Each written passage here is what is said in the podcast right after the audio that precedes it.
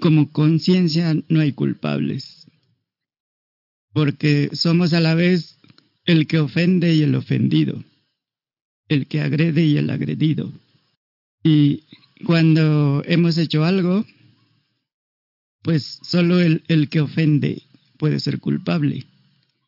Como ente separado, pues no somos culpables, porque no existe realmente nada separado.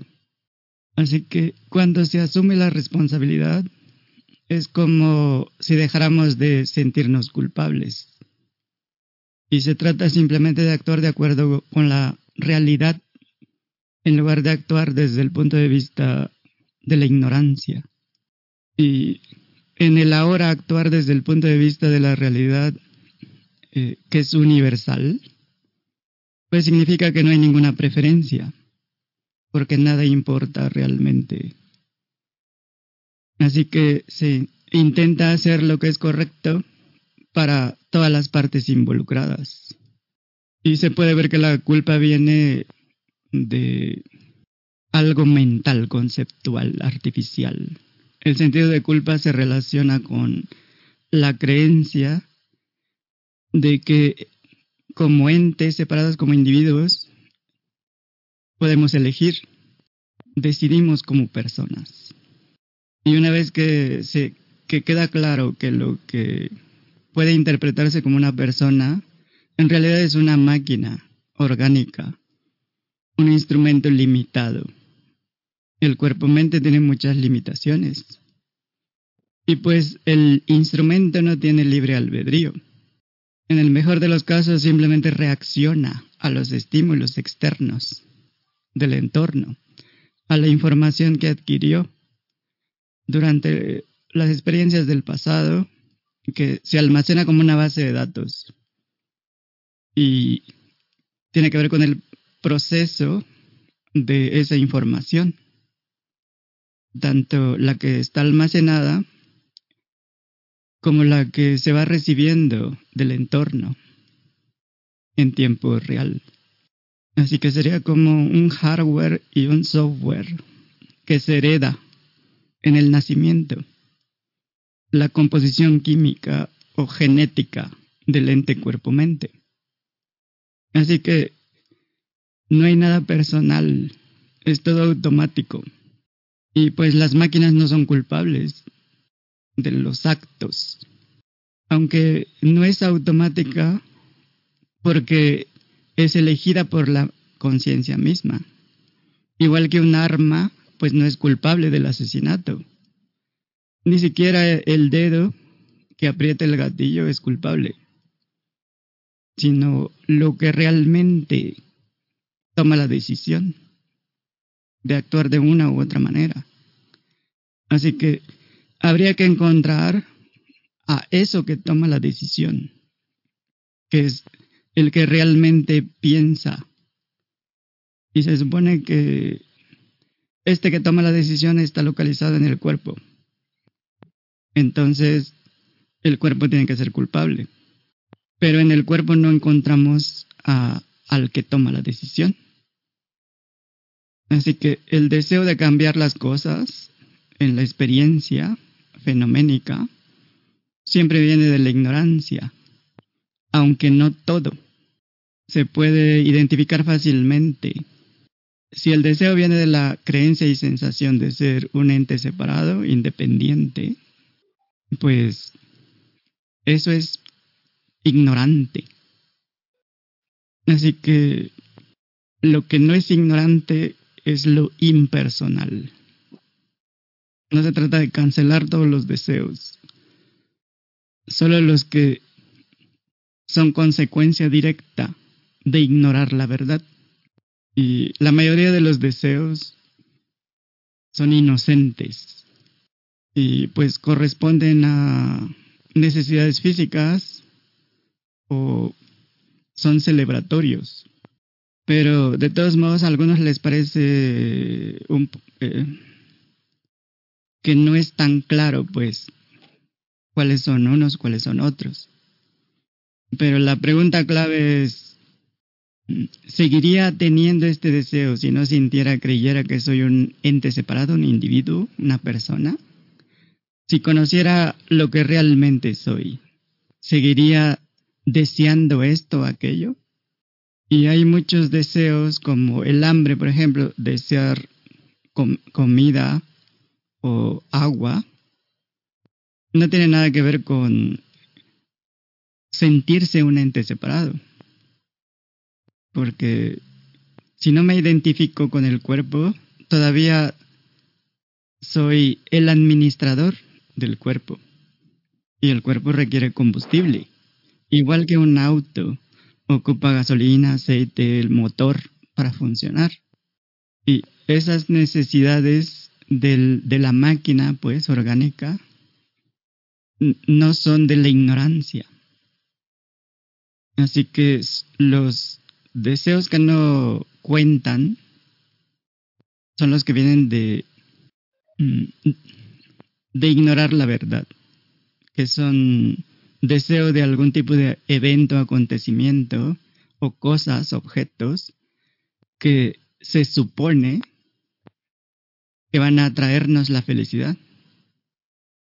Y aquí entra el deseo de conocer la verdad, de saber la verdad, que es impersonal, pero hay que ser muy precisos. ¿Cómo es que aparece ese deseo? ¿Cuál es la forma que adopta? Y se puede hacer como una pregunta. Puede tomar la forma de preguntas cuando en algún momento de la vida emergen las preguntas de que, qué soy realmente, qué es real, qué es una ilusión, qué es, es esta experiencia. Y pueden ser verdaderas preguntas en el sentido de que realmente se quiere saber la respuesta. Y así es como se manifiesta ese deseo impersonal. Pero si es porque me dijeron que si tengo acceso a la verdad, voy a ser feliz. Y se van a cumplir todos los deseos al instante. Así que si me identifico con una persona, no es realmente un deseo de verdad, porque la verdad ya se convirtió en un objeto, en algo que hay que conseguir, porque si lo consigo, si lo tengo, voy a ser feliz finalmente. Y no es realmente una pregunta sobre qué soy, sobre lo que soy. No es una pregunta verdadera, sino que se busca algo que, que llaman la verdad. Y me dijeron que si hago eh, pranayama o, o, repito mantras o hago tensegridad o cualquier tipo de práctica espiritual o consumo sustancias sagradas o hago rituales, si hago ciertas cosas de cierta manera, voy a conseguir esa verdad. Así que estoy tratando en realidad de comprar la verdad a través de cierto tipo de práctica o actividad. Pero no se está buscando la verdad, se está buscando una recompensa personal. Porque creo que soy una persona, un ser separado, que va a ser recompensada por la verdad. Y como resultado, pues la voy a conseguir tarde o temprano. Pero eso es obviamente muy ingenuo, porque no es una verdadera búsqueda de la, verdad es una forma tramposa de creer que estoy buscando la verdad. Pero lo que busco es una gratificación personal, una mejora personal. Y buscar la verdad es muy, muy inocente. Es simplemente el interés genuino por saber qué es. Y en esa búsqueda no hay nada personal ahí nada que ganar. Es al contrario. Esa creencia, sensación de ser una persona, se va a desaparecer como resultado de la respuesta a esa pregunta. ¿Qué soy realmente? Así que el, el deseo de la verdad tiene que ser auténtico, como un científico. que está interesado en un resultado, pero no para su beneficio personal o porque va a ganar algo. Hace un experimento, quiere ver el resultado, no tiene preferencias, solo quiere saber qué pasa. No le importa que el resultado sea de una forma, de otra forma o de cualquier otra forma. Simplemente quiere saber qué resulta del experimento. Así que, por ejemplo, ¿cuál es el, giro del electrón alrededor del, del eje Z, positivo o negativo? Quiere la respuesta a esa pregunta por el interés de saber la respuesta. No está ganando nada ahí. Así que ese es el tipo de interés por la verdad que se requiere. Es un interés impersonal. Porque si no es una ilusión muy común que se puede tener de que se está buscando la verdad cuando se está buscando la mejora como persona, de cualquier forma. Y al principio, la gran mayoría, nosotros mismos, pues nos interesamos por la verdad porque lo que queríamos era una mejora personal, una ganancia, una recompensa. Y luego encontramos la verdad y gradualmente, pues, se cambió el objetivo. Cambió de una mejora personal o de obtener eh, poderes mágicos o lo que sea, a la verdad por la verdad misma. Y si todavía aparecen esos pensamientos, que son en realidad personales, pues, como la creencia de que vas a ser más feliz o se te va a hacer más fácil cualquier cosa, o mágicamente vas a arreglar, o vas a obtener alguna habilidad especial, pero te das cuenta, o sea, ves claramente que, que no es así, pues entonces sabes bien que no es el propósito de querer saber qué es la realidad. Y no es el impulso de investigar para encontrar la verdad. Puede ser porque el deseo de la verdad también lleva a tener que tomar alguna decisión práctica, priorizar eh, recursos, tiempo. Y a veces se puede complicar notar en qué momento, cuando se prioriza la búsqueda de la verdad para que se aplique de una forma práctica, en ese momento se puede volver algo personal. Se espera una recompensa, hay una expectativa de ganancia. Y por eso es tan importante la claridad, tener claro em, qué se está haciendo y en qué momento se ignora la verdad. Y en algunas tradiciones como la Sufi, por ejemplo, que hablan em, de metáforas, pero que la gente toma las descripciones como algo literal. Cuando se habla de, por ejemplo, de corazones. Y muchos creyentes religiosos, pues toman las referencias de, los libros eh, que consideran sagrados como algo literal, como hacen los musulmanes, como hacen en Irán. Y en Occidente pasa lo mismo, como los libros de Castaneda, por ejemplo, se toman como si fuera una Biblia escrita en piedra y como si tuviera todo que ser así. A pesar de que ahí mismo se menciona una y otra vez que todo debe ser verificado a través de la experiencia directa y que lo que hay ahí es solo una interpretación de un testigo, es una forma de ver, de percibir, de comprender, es solo una descripción de una perspectiva.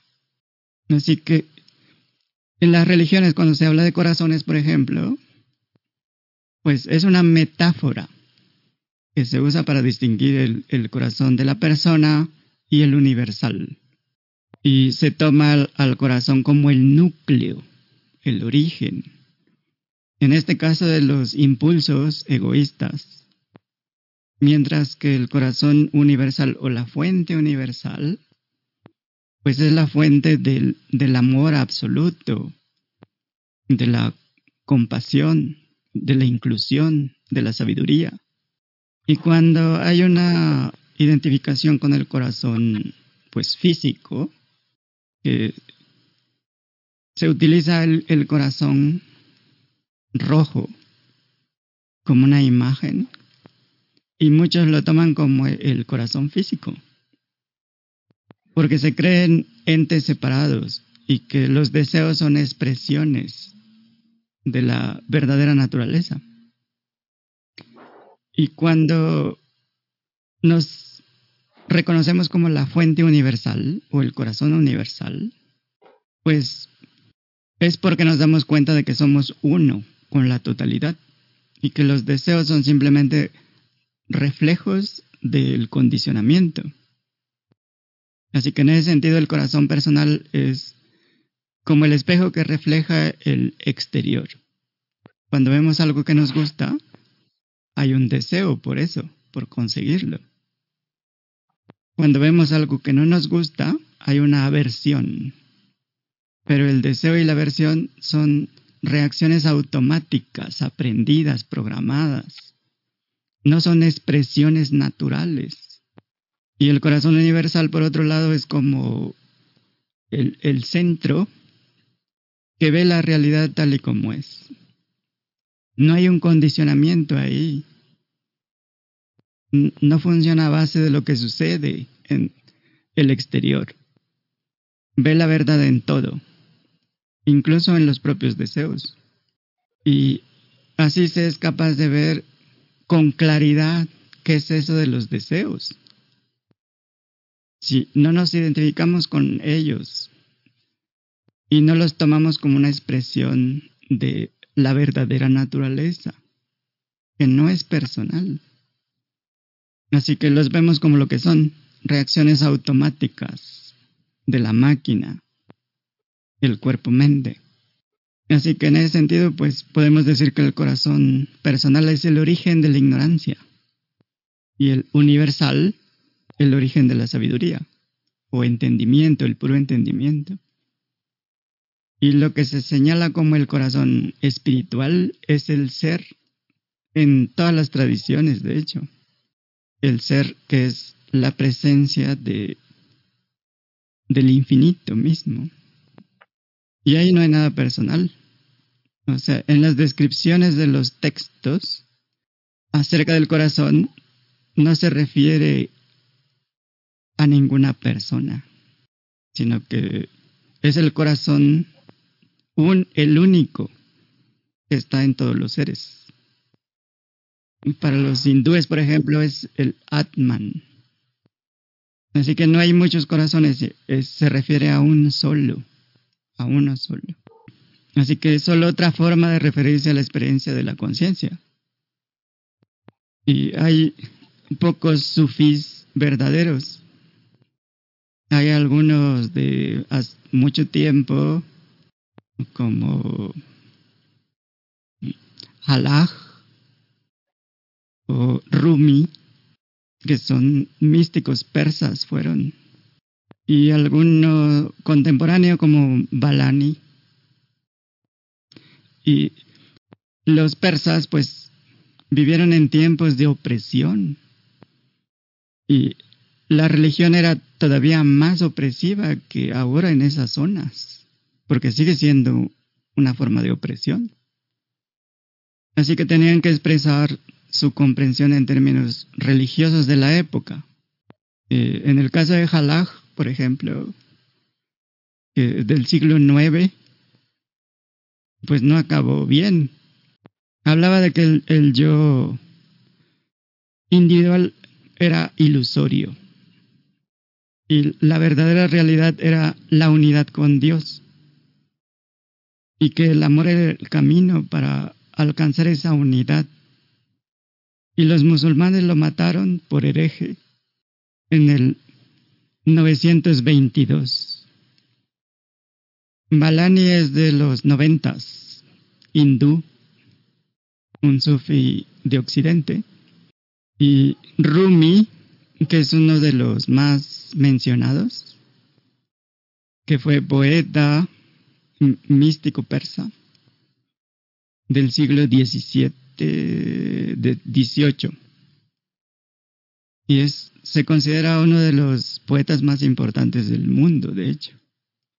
Y su obra todavía tiene mucha influencia en el sufismo. Y en general nació en Afganistán en el 1207. Y tanto su, su padre como él recibieron pues la educación religiosa desde niños. Y su padre muere cuando él tenía 24 años y eran su padre era un líder, así que se convirtió en el líder de esa escuela. Y pues en 1273 se muere. Y su tumba todavía hay peregrinaciones de los musulmanes para ir a, su tumba. Y algunas de las frases pues de los poemas es el amor es el camino a Dios, es la puerta a la unidad. O el amor es la fuerza más poderosa del universo. Mueve montañas y cambia corazones. O el amor es la respuesta a todos los problemas del mundo. Y cuando enseñaba, por ejemplo, a las esposas de los discípulos, pues no era apropiado. Y, todavía actualmente sigue estando prohibido. Así que los maridos estaban ahí vigilando para que ningún extraño entrara a ver lo que estaba pasando, porque era muy peligroso que enseñaran a las mujeres. Y todavía sigue siendo. Y eh, los alquimistas en Occidente también, los buscadores de la verdad, amantes de la verdad, ocultaron su investigación detrás del lenguaje de, la química, de la ciencia de ese tiempo. Pero simplemente porque la Iglesia Católica eh, eh, estaba implacable en esos tiempos. Los que no seguían los mandatos de Roma, pues los podían matar fácilmente. Así que ocultaban sus descubrimientos, su entendimiento, pues eh, en forma de código, las quedaban encriptados en, en sus registros, con descripciones químicas de transformar un elemento en otro. Y en las sociedades libres, pues aun cuando la verdad sale a la luz, todavía se sigue de alguna manera rechazando la verdad. Y en, en la India, por ejemplo, durante siglos se ha enseñado la verdad abiertamente, sin grandes consecuencias. Y acá apenas se está poniendo al descubierto en Occidente. Y es interesante que, excepto en India, eh, en toda la historia de la humanidad, los que buscaron la verdad, los que cuestionaron el sistema de creencias de su tiempo, tanto maestros como discípulos, tuvieron que enfrentarse a tiranos que los podían matar por capricho. Pero aquí mismo, antes de los conquistadores españoles, ya había luchas internas entre los indígenas, que eran y que siguen siendo por los, los gobernantes, y eran por territorio, por recursos naturales, y um, algunos por creencias. Estaban, por ejemplo, los mexicas y los tepanecas y los mexicas ganaron y fundaron Tenochtitlan.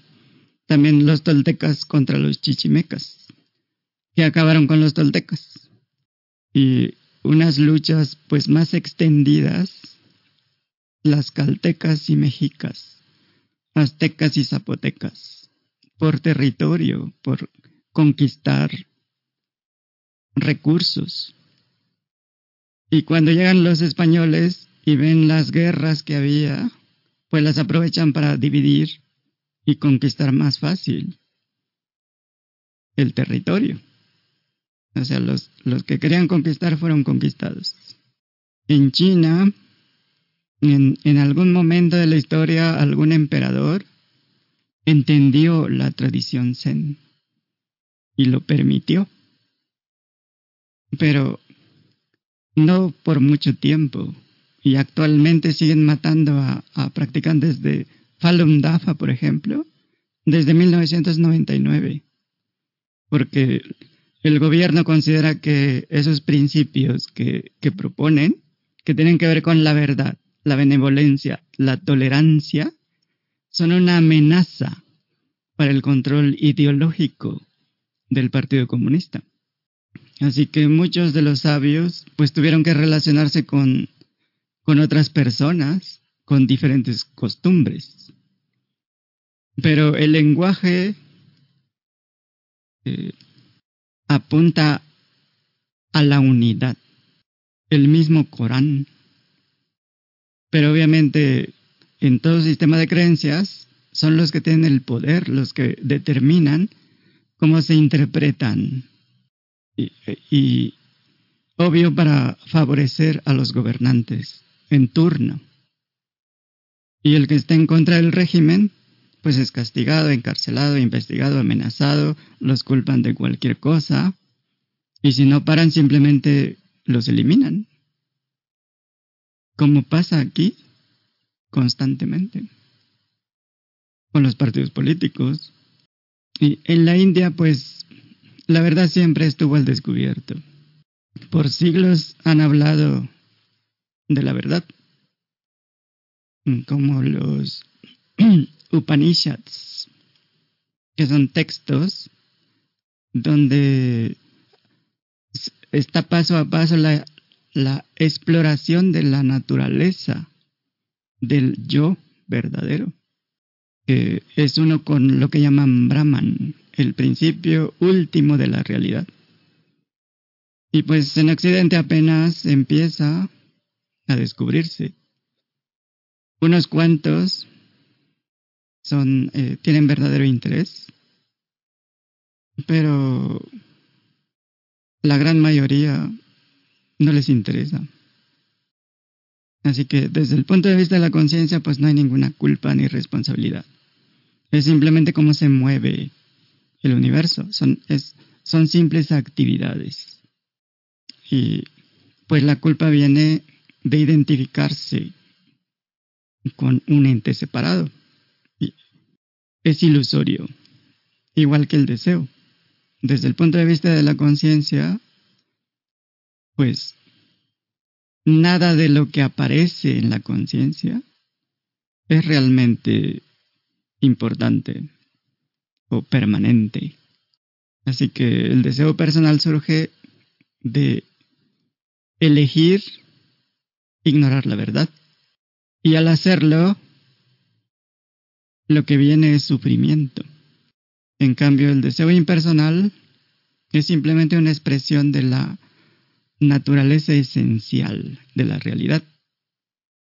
O sea, son simplemente las ondulaciones del mar oscuro de la conciencia. Es la actividad natural. Y algunas dudas y objeciones pues acerca de las predicciones. Como decíamos, a, Baba Vanga se le atribuyeron muchas predicciones. Y pues las más famosas, la caída del muro de Berlín, que en el 79 predijo que el mundo se asombraría cuando viera caer una pared de piedra y que la gente lo derribaría con sus propias manos y que el mundo iba a cambiar para siempre. Ahora, de eso a, dar el salto de que significaba que el muro de Berlín iba a caer el 9 de noviembre de 1989 a las 11.30 hora local y que los ciudadanos de Alemania Oriental se iban a reunir en el muro y lo iban a derribar con mazos, martillos, Picasso, como se llamen. Yo veo mucha diferencia. Sin embargo, muy a la ligera se dice, oh, esa fue una predicción que se cumplió. Pero yo veo un salto ahí cuántico. El otro, el tsunami, que se le atribuye también. En el 88, Banga predijo que una gran ola inundaría las costas de muchos países.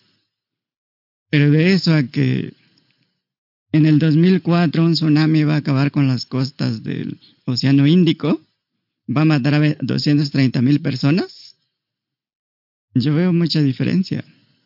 El ataque terrorista de, del 11 de septiembre en el 89, la predicción fue, dos aves metálicas chocarán contra dos hermanos americanos y la sangre inocente correrá por los ríos.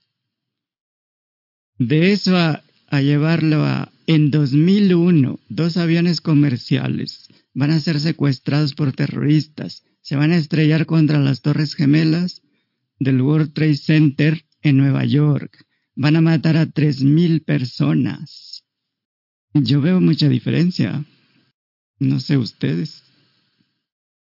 Y hay otras como la desaparición de la Antártida, que se dice que la predicción es que en 2041 va a desaparecer, pero es muy difícil de verificar. También que iba a llegar un líder de origen asiático que va a emerger en el siglo XXI, eso puede significar muchas cosas. Y se puede interpretar como una referencia a la influencia de China que tiene en el mundo, o a, a cualquier otro líder asiático. Puede ser de, de Japón, de la India, de cualquiera de esas partes. También eh, se dice que predijo que iba a emerger una nueva forma de energía en el siglo XXI. Se puede interpretar como la solar, eólica, energías renovables, pues. Pero pues no hay ninguna evidencia clara. Así que no se puede, no se podría decir, como dicen muchos, que realmente predijo los eventos. Pero se difunden y la manera en que se difunden es atribuyéndole y relacionando eventos con pues predicciones muy generales del pasado, como si fueran precisas además. Y hay muchos adeptos que creen, así como creen cualquier cosa. Y una de las profecías que mm, se considera como de las más precisas que hay, de Michael de Notre Dame, la predicción fue, una princesa de Gales morirá en un accidente automovilístico en un túnel. En un día de verano, la princesa morirá instantáneamente y el accidente, el accidente va a ser causado por un paparazzi que conducirá demasiado rápido. Esa fue. Pero de eso a la princesa Diana morirá el 31 de agosto de 1997 a las 12.23 hora local en un accidente automovilístico en el túnel de del Alma en París. Y el accidente lo va a causar un paparazzi que va a perseguir el automóvil en el que viajará junto con su novio empresario Dodi Al-Fayed y su guardaespaldas, que será el único sobreviviente. Y se va a especular que fue planeado el asesinato por los servicios secretos británicos y se considera la más precisa. Pero dice, en un día de verano, una princesa de Gales. O sea, podría ser cualquiera. Y si la princesa de Gales, porque no hay una fecha, pues, si se, se consideraba como aludida, pues hubiera dicho, en verano no salgo. Así que la mayoría de las profecías, pues, son en un lenguaje simbólico, figurativo, tipo acertijo. Así que es, muy difícil de interpretar así. Mm, la caída del muro de Berlín, por ejemplo. Eh, la imagen de una pared de piedra. Eh, pues el, el muro no era literalmente de piedra. Así que son muy ambiguas se pueden interpretar de miles de maneras. La desaparición de la Antártida puede ser eh, una referencia al, cambio climático ah, o puede ser un evento catastrófico, la caída de un asteroide. Así que pareciera que son que solo se pueden interpretar después de los hechos.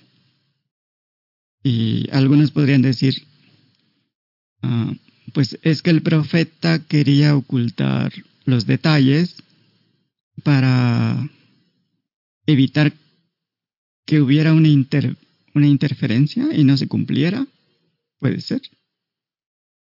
Mm, porque, pues también en, los, en las novelas de fantasía, como El Señor de los Anillos o de los tiempos de, las espadas, las profecías que se manejan en, ese tipo de cuentos, pues, son del tipo acertijos, difíciles de, de descifrar. Y en ese cuento, pues, es para que no cualquiera entienda lo que significa. Va dirigido solo a, a, tipo de personajes. Pero en las novelas nuevas, ahí no se habla de mm, profecías generales, sino que hay incluso videos del, evento, hay detalles específicos. Entonces hay un cambio ahí, porque no deberían ser tan ambiguas, porque pues serían muy subjetivas. Y dependiendo de la creencia que se tenga, del, tipo de conocimiento o experiencia o lo que sea, pues se pueden interpretar de muchas maneras. El punto es que no es que no haya eh, una premonición. Mm, por ejemplo, hay casos de personas que van a tomar un avión pero soñaron que el avión pues va a tener un accidente y se van a morir todos. Y la persona incluso advierte y obviamente no toma el vuelo y pues todos se mueren. No es que no haya ese tipo de, de mm, profecías con datos muy específicos del evento Solo que en ningún libro mm, están registrados esos tipos de profecías. Y si hubiera registros akáshicos de todos los eventos, quiere decir que, pueden ser accesados con todos los detalles específicos. Y de esos libros no hay así como un libro de profecías de los registros akáshicos donde está ah, todo escrito en piedra y pues los eventos van a pasar tal cual. No hay pruebas de eso. Y hablando de mm, metáforas, referencias, si tomamos el relato de Jesús de poner la otra mejilla, que está en los evangelios, y que dice, Oíste que fue dicho ojo por ojo, diente por diente. Pero les digo que no resistan al que es malo. Antes, a cualquiera que te hiera en la mejilla derecha, vuélvele también la otra. Y al que te quite la capa, ni aun el manto le defiendas. ¿Quién puede interpretar correctamente cuál es el mensaje? Hay que tomar en cuenta que en ese tiempo había una cultura bien establecida de venganza. Los romanos, para ellos la venganza era un derecho y, una obligación, era un deber. Si alguien te lastimaba, tenías la obligación de vengarte. Así que esa, esas palabras eran en referencia a ese hábito que había, a esa regla de ojo por ojo, diente por diente. Una interpretación puede ser que a la violencia hay que responder con perdón y amor. Sería como un acto de humildad y perdón. También se puede interpretar como un acto de desprendimiento, generosidad. Si dejas que se lleve la capa sin resistencia. Otra interpretación es que estaba enseñando a los discípulos a ser pasivos, aceptar la violencia sin luchar contra eso. O les estaba enseñando a ser activos, que respondieran a la violencia con amor y perdón, con aceptación. Pero todas esas interpretaciones son muy superficiales. Y la mayoría de la gente se queda en la superficie. ¿Qué pasa si lo reducimos hasta lo irreducible y lo, lo cotejas con tu propia experiencia directa? ¿A qué se estará refiriendo esa, eh, esa parte? ¿Será que se refiere a actuar de acuerdo con la verdad? ¿A no perpetuar la ignorancia? ¿A no responder actos ignorantes con más actos ignorantes? ¿Será que se refiere a actuar impersonalmente, sin ningún apego a nada? ¿Será que no tiene nada que ver con ponerse de tapete y aceptar abusos? Como lo interpreta la mayoría. En pocas palabras, todo lo que está a nivel personal siempre va a ser malinterpretado. Va a ser una interpretación limitada, irracional, superficial, falsa. Otra duda que hay es acerca de ¿Qué es eso de no mente? Pues significa no pensamiento, pero en realidad significa no percepción fenoménica. Si lo que llamamos mente es la percepción experiencial. La mente entonces está hecha de percepciones. Es nuestra experiencia humana, sensaciones físicas, corporales, pensamientos, sonidos, lo que vemos, lo que oímos, lo que tocamos, lo que saboreamos, olemos, más los pensamientos y sensaciones físicas. A eso se reduce la experiencia humana. Así que eso sería la mente. Todas estas percepciones que constituyen esa experiencia que llamamos mente. Y en ausencia de todo eso, pues decimos que no hay mente. No significa no conciencia, porque muchos creen que saben que hay conciencia porque hay percepción. soy consciente porque escucho, veo, siento, pienso, es lo que responden normalmente. Pero obviamente no es cierto.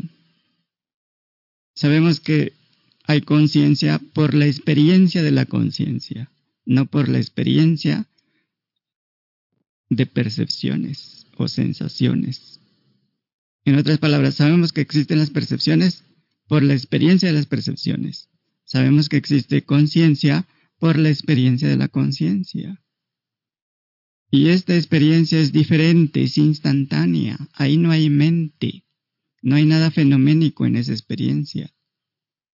Si tu experiencia de la conciencia, siendo consciente de sí misma, incluye algo que resalta, que puede ser percibido como algo objetivo, esa no es la experiencia de la conciencia. Así que en la ausencia total de percepciones, lo que es la fuente de las percepciones queda descubierto, retirando la atención de los objetos. Al no haber objetos, pues la atención está en sí misma. Se ve a sí misma tal y como es, en su eternidad, en todo su esplendor, o en toda su gloria, como dicen, en su inteligencia, en su amor absoluto, incondicional. Pero luego cuando aparecen los fenómenos, o sea, la parte mental, todavía no hay mente tal cual, porque la verdadera naturaleza de la mente, su raíz, se ve entonces como nada más que la experiencia de no mente. Y no se detiene, no se detiene cuando los objetos reaparecen en la conciencia. Simplemente ya no se ven como mente, como objetos, se ven como la realidad de no mente. Por eso es importante poner en contexto cada cosa, porque de lo contrario, si se usan palabras como conciencia, realidad, no mente, se pueden malinterpretar. Así que habría que definir primero qué es la mente experiencialmente y qué es conceptualmente. Y de forma experiencial, ¿cómo sabemos cuál es la experiencia de la mente? Pues pensar, percibir. ¿Cuál sería la diferencia entre la experiencia de la mente y la experiencia de lo que llamamos yo? Y la diferencia es conciencia, sin principio ni fin. Porque no se piensa normalmente en la mente como percepciones, sino como algo permanente. Pero experiencialmente lo que no cambia es la conciencia. Y mente es el elemento de la percepción que aparece en la conciencia. Así que es importante tener claro esa distinción, porque ya se abre la posibilidad de que la conciencia no requiere de la mente, de la percepción. Y eso abre otras dos posibilidades. Primero, al experimentar la ausencia de percepciones, eso hace que sea posible que la conciencia sea independiente. Y la segunda, que al ser independiente, también es mucho más grande que las percepciones. La posibilidad de que sea infinita.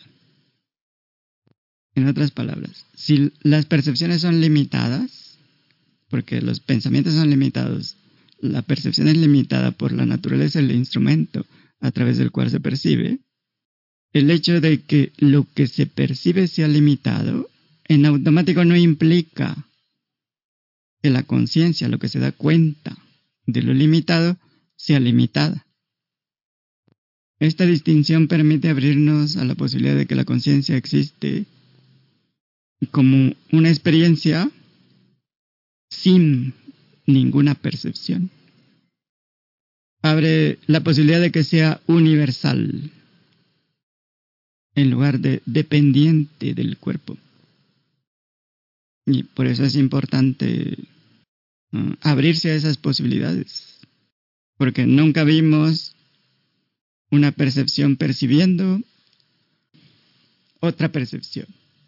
Ni un pensamiento pensando otro pensamiento, ni una sensación sintiendo una sensación, o un pensamiento produciendo una sensación o una percepción produciendo un pensamiento. Es así de obvio. El pensamiento de una jirafa no piensa el pensamiento de que voy a cenar. O sea, lo que piensa, percibe, siente, no es un pensamiento, una sensación, una percepción. Pero en la ignorancia, en la cultura en que estamos, se identifica la conciencia con algún tipo de pensamiento o forma de pensamiento. Se identifica la realidad que piensa el pensamiento y que es consciente del pensamiento con algo tipo pensamiento. Y así se le atribuye la misma cualidad impermanente, ilusoria, que tienen los pensamientos. Y está bien ver el pensamiento como impermanente porque es impermanente.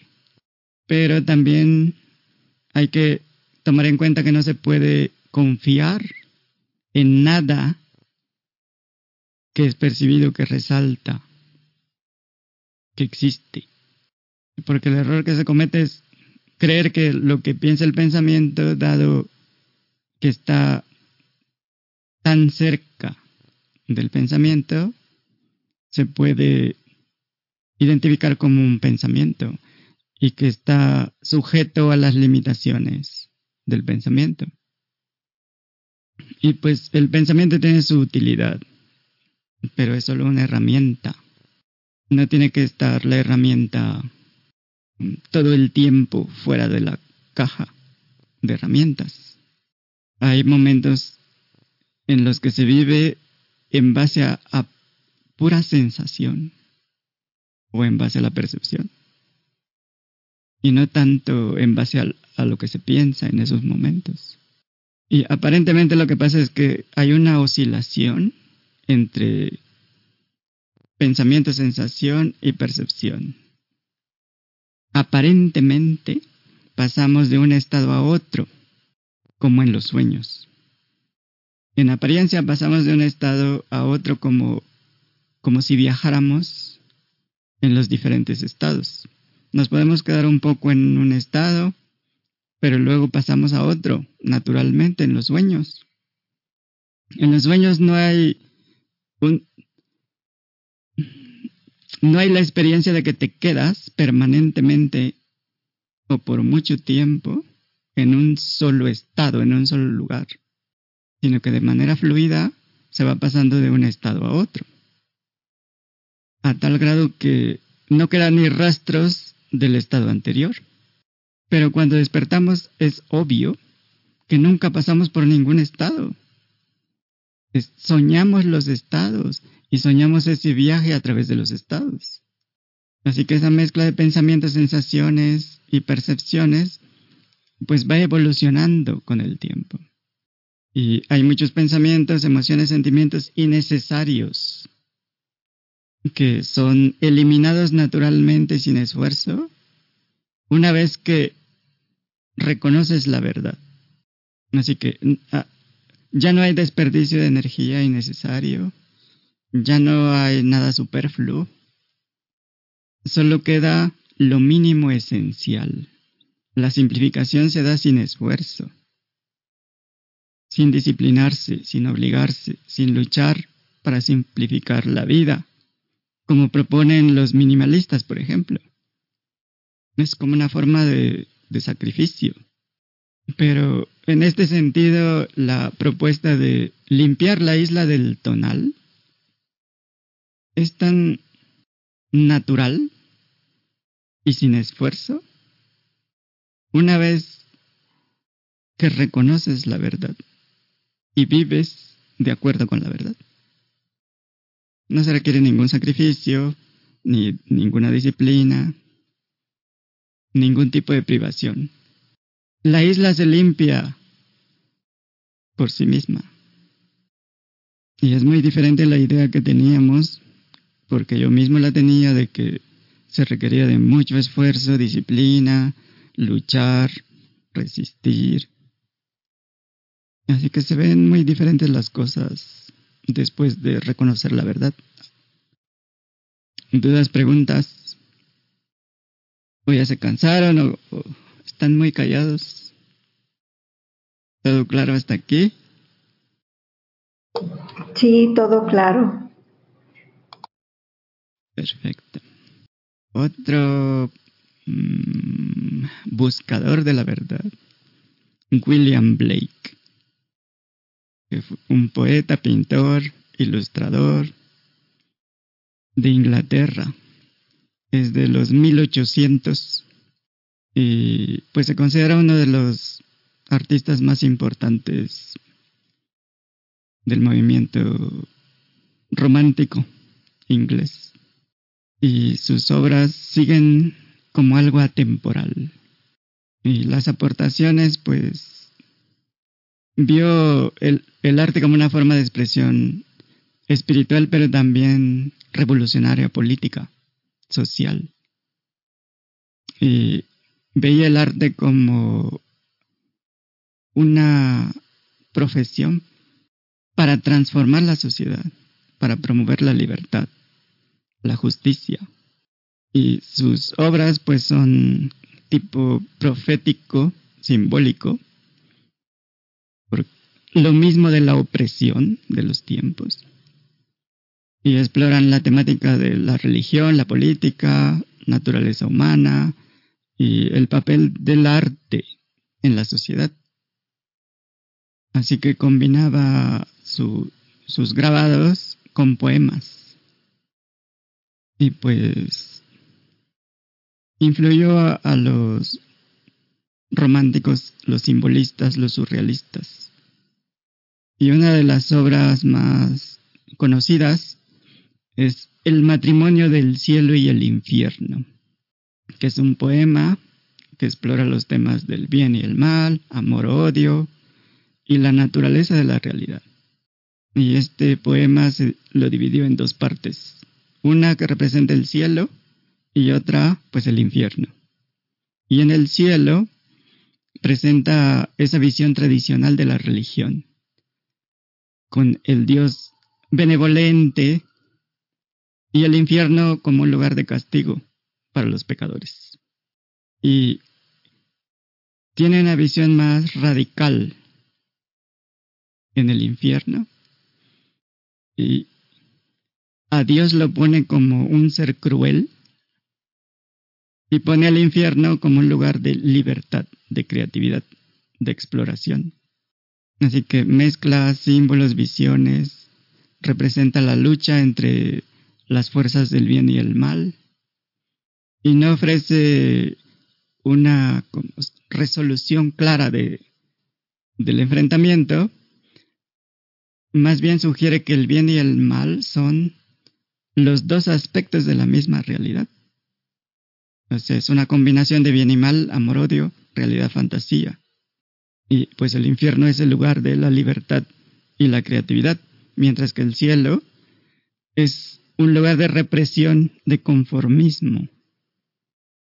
Y así criticó la religión tradicional, porque la consideraba represiva y antihumanista. Otra obra se llama Jerusalén y ella explora la eh, historia y futuro de Inglaterra. Es tipo mm, profeta.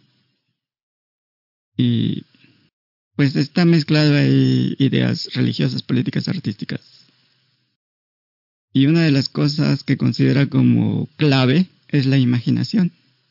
Y ponía la imaginación como un poder que permite conectar con la realidad espiritual para poder crear un mundo mejor. Que es un poco lo que se explora con los experimentos, pues. Y veía la imaginación como la fuente de la creatividad, la inspiración, la libertad. Y también decía lo mismo que los demás sabios. La unidad de la realidad. O sea, la parte física y espiritual eran una sola. Y la imaginación era el puente que unía esas dos en una sola. Así que veía la región como algo corrompido eh, por poder y como algo que fomentaba la hipocresía. También era, estaba metida en la política, era activista, buscaba la justicia para todos. Y pues en su obra critica las injusticias de su tiempo. Así que veía el, el, mm, el bien como una expresión de la imaginación y el mal como una expresión de la razón. Pero, pues decía que la naturaleza humana en esencia era buena, pero que la razón, la sociedad, corrompían la naturaleza humana.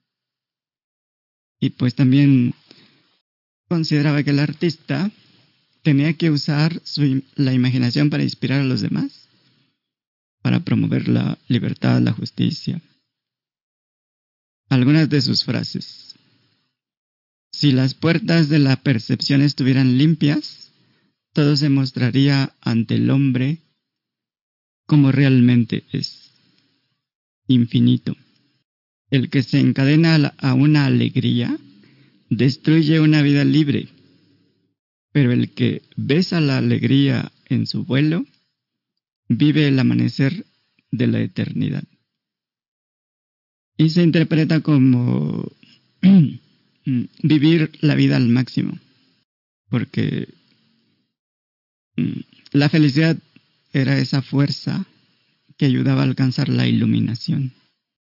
Hay muchas interpretaciones, otros lo, lo ven como promover ah, alucinógenos para expandir la conciencia y ver el mundo de otra manera. Pero otros pues lo ven como una metáfora de la meditación, la oración, para centrarse en el presente y apreciar la belleza. Mm. Algunos análisis hablan de, que los sentidos limitan para ver el mundo de una forma limitada y parcial.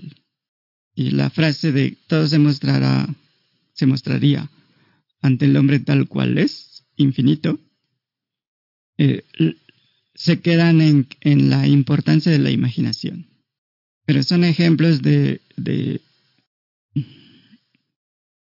de lo superficial, que son las perspectivas, que son subjetivas, a un frente a la propuesta de ir más allá porque si lo verificamos experiencialmente, la primera frase, si las puertas de la percepción estuvieran limpias, todo se mostraría ante el hombre como realmente es, infinito.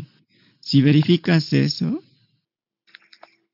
pues es simplemente, si quitas todo lo que no es esencial, lo que queda experiencialmente, es el infinito. Y la segunda, el que se encadena a una alegría destruye una vida libre, pero el que besa la alegría en su vuelo vive el amanecer de la eternidad. Si lo experimentas directamente, está claro que cualquier apego o expectativa de felicidad va en contra de la libertad. La felicidad lleva directo a la fuente, a la eternidad. Todos lo pueden ver, ¿no? no ha servido de nada lo, estar analizando las, frases de los libros sagrados. Saquen sus Biblias, la Biblia católica, en el capítulo 4 de Romanos, versículo 17. Dice, Dios llama a las cosas que no son vistas como si se vieran, y lo invisible se vuelve visible. Ahora saquen su Biblia protestante la de la versión estándar, y dice, Él llama a la existencia a las cosas que no existen.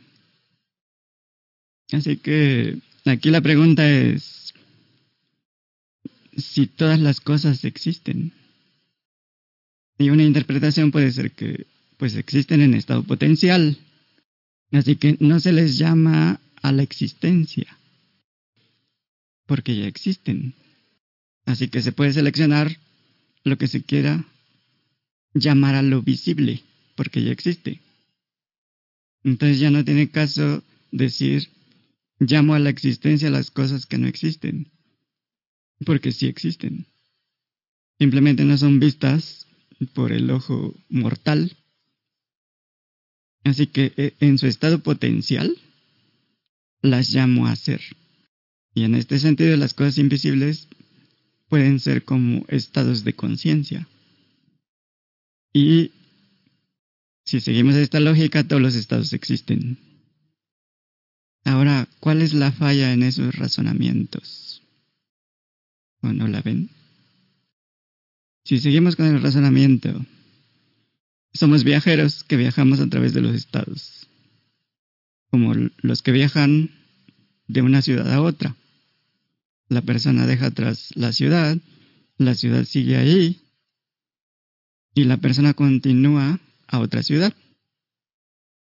Así que si lo vemos como un viaje a través de los estados, pues viajamos, por ejemplo, al estado de pobreza. Y la, el estado de pobreza, pobreza sigue ahí para que cualquiera entre en ese estado. Y después de estar ahí un tiempo, pues no te gusta ese estado, sales, pero el estado se queda ahí para que otros puedan entrar. Y, sentir lástima, sufrimiento, culpa, arrepentimiento, resentimiento, lo que sea, drama. Y en poco tiempo, pues, se encuentran con que no les gusta ya. El problema es que no lo ven como un estado. En lugar de eso, se cuestionan, se arrepienten, ¿Por qué hice esto, aquello? ¿Por qué no hice esto, aquello? ¿Debí hacer esto, aceptar esto? ¿Qué pasa conmigo? Pues lo que pasa es que está en un estado. Pero mientras no vea que está en un estado no puede salir. Pero ya que tú lo ves claro, pues no tiene caso condenar a alguien por el estado en el que está. Es simplemente un estado. Tampoco tiene caso tratar de destruir el Estado. Simplemente está ahí, es una característica más, una posibilidad más del universo.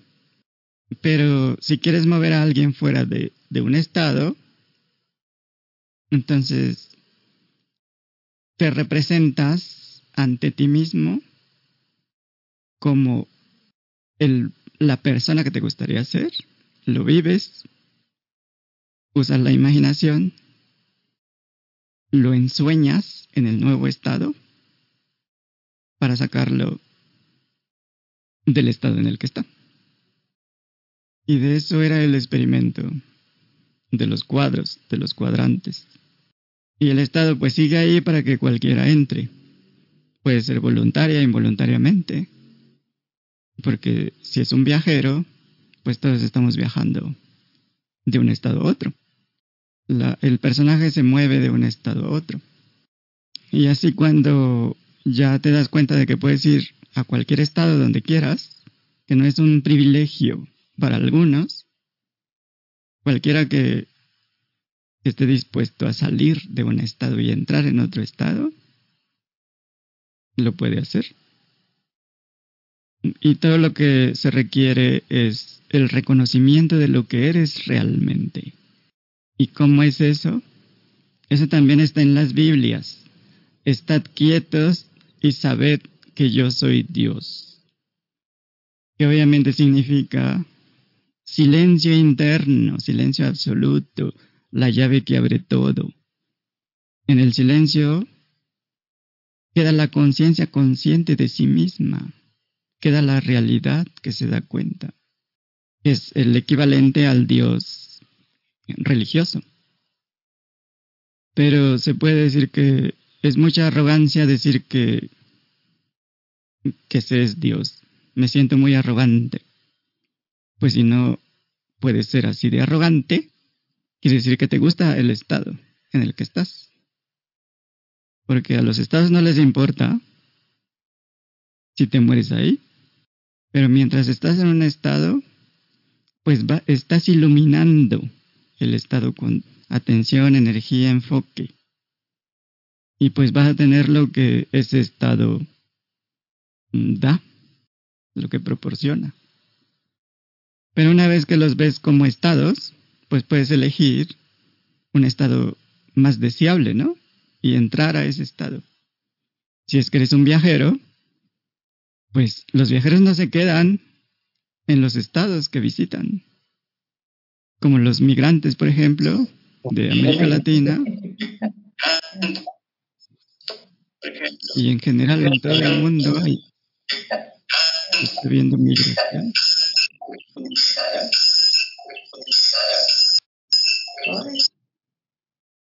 Mm.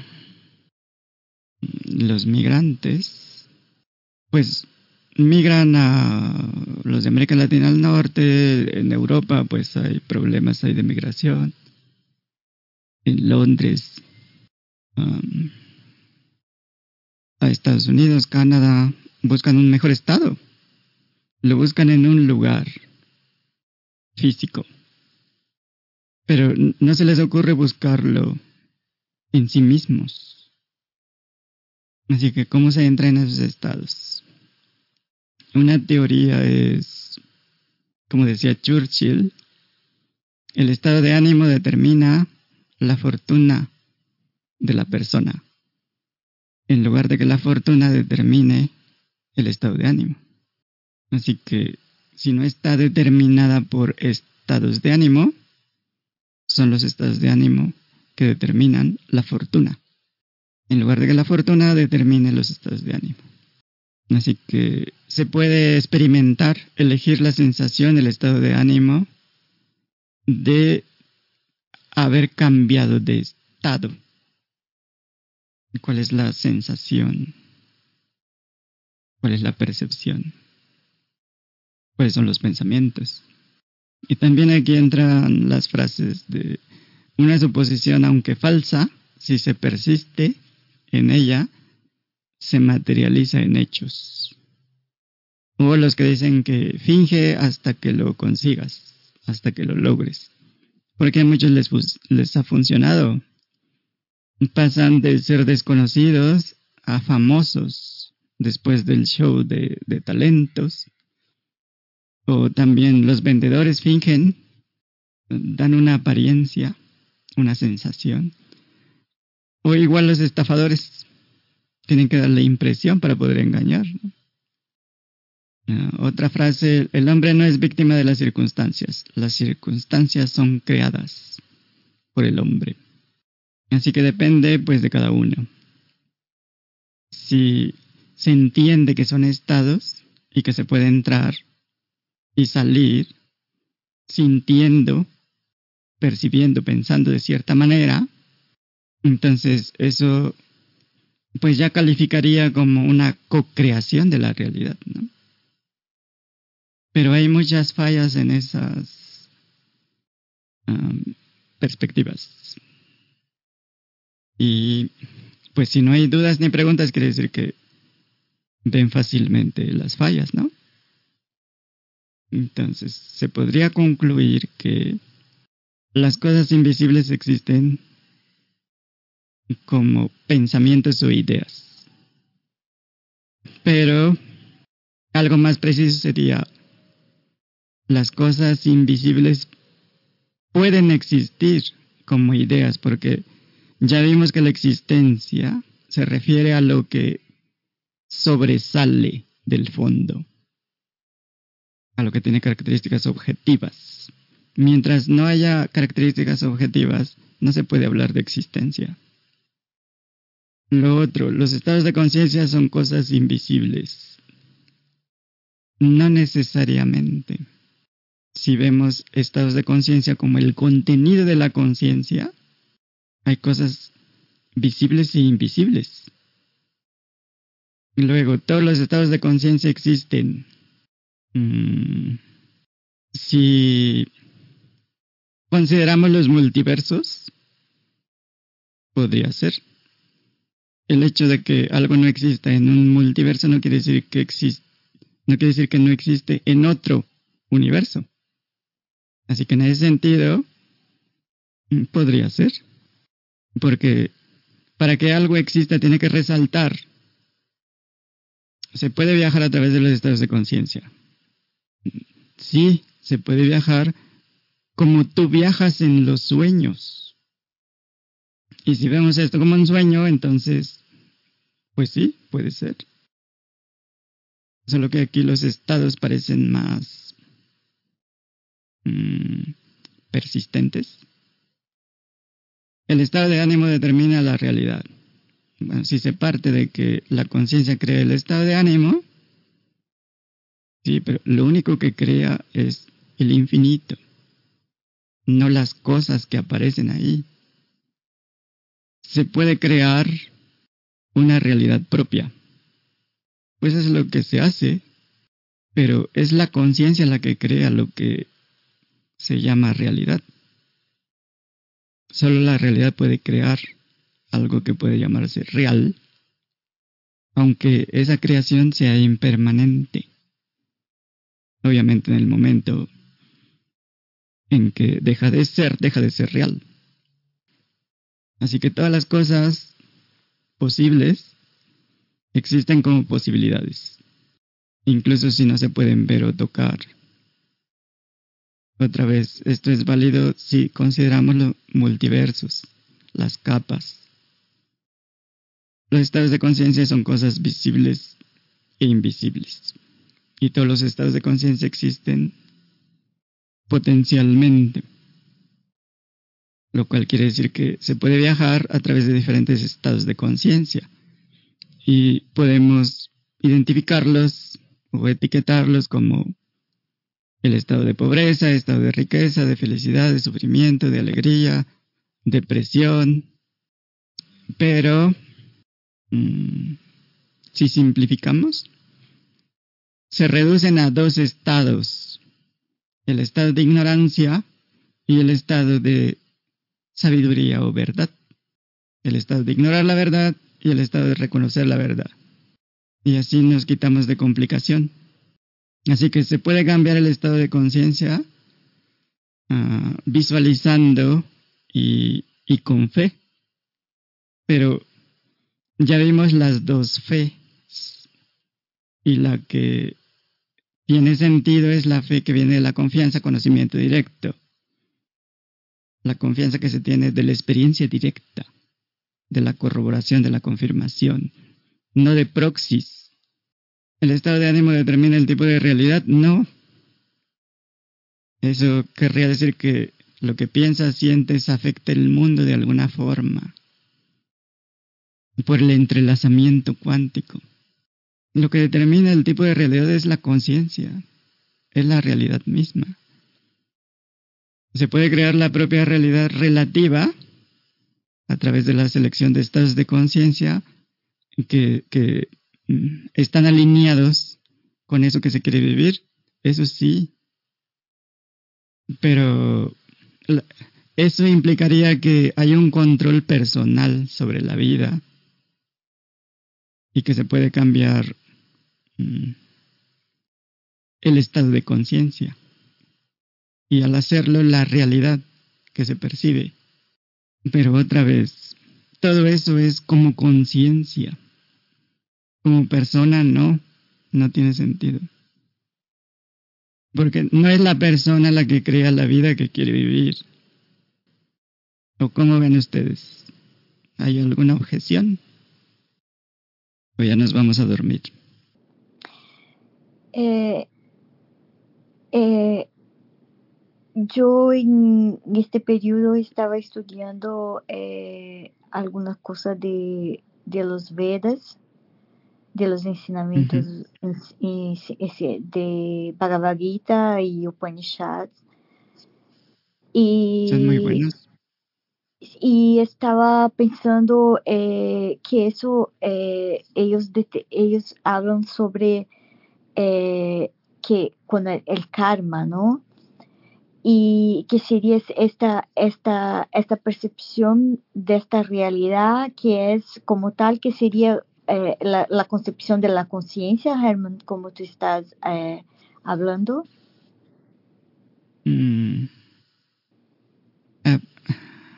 Habría que tener claro qué es el karma, porque como vimos antes hay que tomar en cuenta que eran tiempos de opresión donde tenían que esconder la información en términos mm, pues religiosos o de lenguaje eh, de tal manera que no fuera tan obvio pues que solo los que llamaban los iniciados los que eh, eran los amantes de la verdad por la verdad misma podían descifrar pero en ese sentido el karma, el karma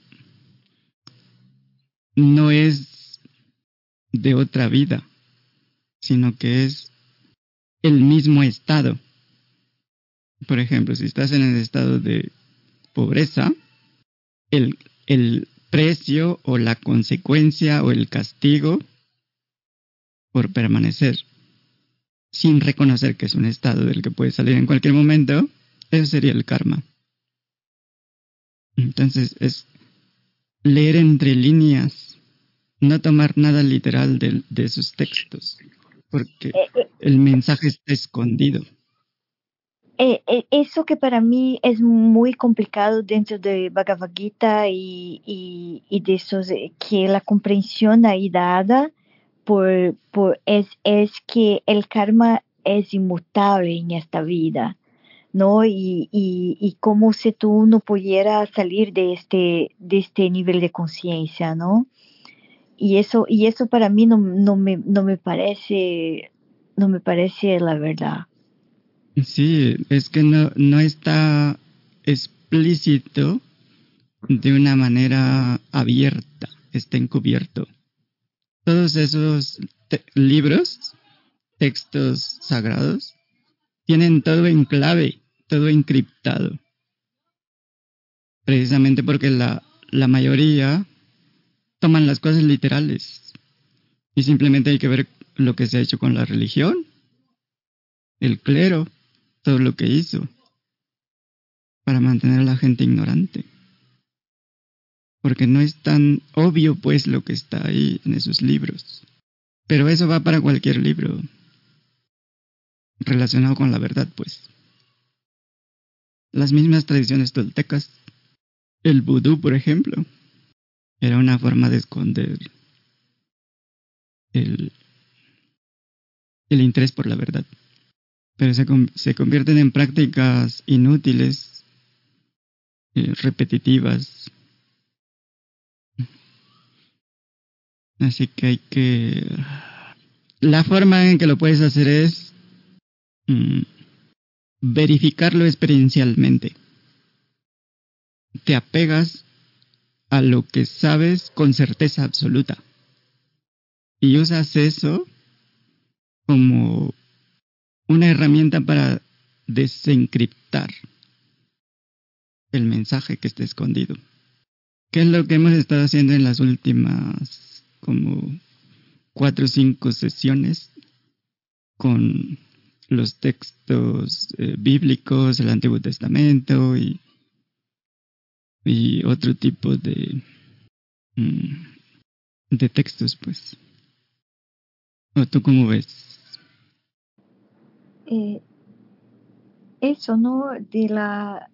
Eh, de, de, hacer el experimento, ¿no? De hacer el experimento, de experimentar, de ver eh, esto que, que, que, resulta, ¿no? De, de, eso. Entonces, a, a, a, eh, yo, yo creo haber experimentado hacer una, hacer una, una, una, un cambio de estado, ¿no? Un cambio de estado de, de, de ahí y que eso eh, un, que eso consecuentemente sería un cambio de un cambio dentro de esta comprensión de karmas, ¿no? Entonces, eh, eh, para mí no me parece que, que sea eh, no, no, no me parece que, que, sea la verdad de eso porque creo que había que ya experimenté co cosa distinta eso que me parece eso Ajá. pero moverse de un estado es como en tus sueños te mueves de un estado a otro naturalmente eso no es realmente difícil de hacer sí eh, es igual que cambiar de actitud. Entonces, hay algo más abajo. Y para eso hay que... La forma de entenderlo es directa. Es puro entendimiento. Y pues pasamos de, de tener certeza de miles de cosas a a tener certeza de solo tres, cuatro, cinco cosas. Pero esas cosas no es porque nos dijeron, porque lo leímos, porque se supone que así es, sino porque es nuestra experiencia directa. Y esas cosas es, siempre hay algo en lugar de nada, siempre hay conciencia, Nunca hemos experimentado la desaparición de la conciencia, ni el cambio de la conciencia. La conciencia es permanente, no encontramos un principio ni fin de la conciencia, es infinita. Eso es lo que somos. Es real. Entonces, si nos apegamos a esas pocas certezas y las utilizamos para experimentar directamente cualquier... Um, frase, cualquier representación. Entonces podemos experimentar directamente el mensaje contenido en, esas frases. No sé si me explico. Eh, eh, yo no estoy segura si logro a, comprensión por entero, ¿no? me veo como una, una comprensión de, de, mirar la energía de manera directa, ¿no? Cuando se mira ahí, cuando se ve, está eso. Y, y, tú, y tú reconocer eso como, como la verdad y, y estar y, y, de, y, de, de, desde ahí reconocer lo que, lo que, lo que es, ¿no? De manera más, más directa, pero no sé cómo explicar. Sí, empiezas por la certeza de que tú eres eso que se da cuenta y la certeza de que eso que se da cuenta es real. Entonces ya tenemos una muestra de realidad. Porque lo que percibimos, lo que sentimos, lo que emerge, pues el contenido, puede ser un sueño, puede ser una alucinación. Mm, es impermanente, así que no hay realmente una confianza en el contenido o los estados de conciencia, porque están cambiando constantemente. Pero la conciencia no está cambiando. Mm, vamos a hacerlo experiencial. Entonces, sentados cómodamente, ojos cerrados, y simplemente observa lo que aparece en la pantalla de la conciencia sin pensar en el pasado, en el futuro. Y, y cuando se interrumpen las referencias del pasado, todo cobra, uh, se vuelve más vívido, como un sueño lúcido. Entonces, contemplamos simplemente, sin tratar de cambiar nada, influir en nada, contemplamos lo que aparece. Sensaciones corporales, percepciones sensoriales, y hay un cambio de la cualidad. Son más presentes, más claras. Cuando no comentamos ni interpretamos lo que experimentamos, en ese momento no hay ninguna separación entre mente, cuerpo, mundo. Y pues no se trata de tomarlo como algo que se va a quedar así, ni como algo que se quiere creer. intenta ver directamente la separación entre un objeto de la mente, un objeto del cuerpo, un objeto del mundo, siempre es después de la experiencia de la cosa, que luego se clasifica usando el pensamiento como perteneciente a alguna categoría.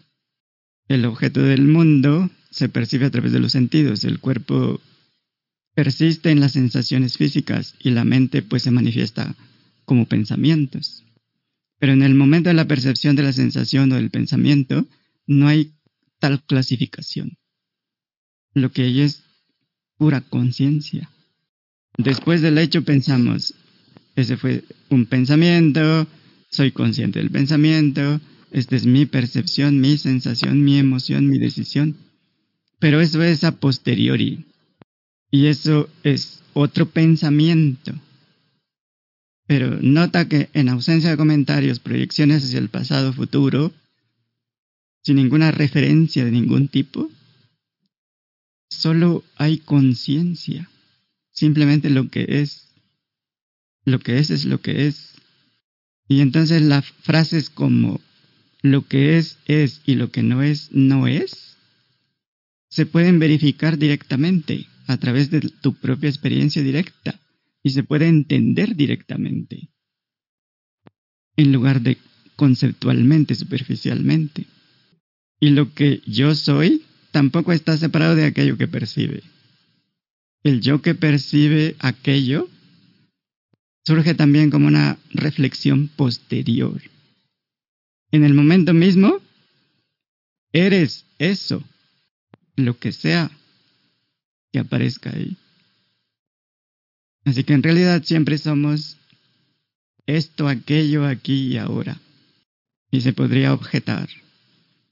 Por supuesto que hay percepción del mundo, pero la percepción del mundo no es el mundo. Yo soy entonces la percepción del mundo. Pero eso no implica que tú seas el mundo. Eres diferente del mundo.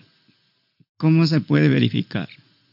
porque el cuerpo, la mente forman parte del mundo que percibo, que percibes. Así que tu realidad es la realidad del mundo. Y si como mundo me refiero no solo al planeta Tierra, al sistema solar, el universo, sino a la totalidad de lo que existe, visible e invisible, la realidad de todo, la sustancia de todo. Entonces realmente es esta realidad, la que percibe. Solo esta realidad tiene el derecho de, llamarse a sí misma yo. Y no es una realidad intelectual o sutil. Es una realidad hecha de carne, hueso, montañas, estrellas, minerales, con su propia inteligencia y belleza. Es un solo ser. No fuera del mundo, sino aquello de lo que el mundo está hecho. Es la sustancia, la esencia. Y así, nuestro verdadero cuerpo es el universo. Y las montañas son nuestras montañas y las estrellas nuestras estrellas. Igual que las manos son nuestras manos y los pensamientos nuestros pensamientos. Es exactamente lo mismo. El cuerpo y la mente son solo instrumentos para tocar en, la melodía universal. En el tiempo de una descripción, una interpretación que llamamos mente humana o humanidad. Así que se puede honrar, celebrar esta única realidad que es eterna, inalterable, indestructible.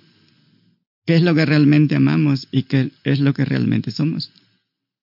no como un Dios separado, que es castigador, que es severo, sino como el amor absoluto del que nacen todos los cuerpos, las estrellas, todas las cosas.